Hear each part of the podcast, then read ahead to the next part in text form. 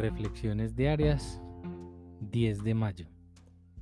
Libre al fin. Otro gran dividendo que podemos esperar del hecho de confiar nuestros defectos a otro ser humano es la humildad, una palabra frecuentemente mal entendida. Significa un reconocimiento claro de qué y quiénes somos realmente, seguido de un sincero intento de convertirnos en lo que debiéramos ser. 12 Pasos y 12 Tradiciones, página 55. En mi fuero interno yo sabía que si quería sentirme alegre, feliz y libre, tendría que compartir mi vida pasada con otro individuo.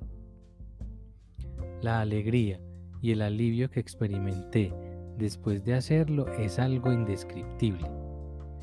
Casi inmediatamente después de dar el quinto paso, me sentí libre de la esclavitud del ego y del alcohol. Esta libertad permanece después de 36 años, un día a la vez.